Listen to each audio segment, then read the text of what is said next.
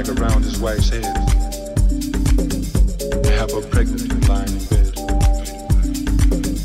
Stuff them all in a Harlem house.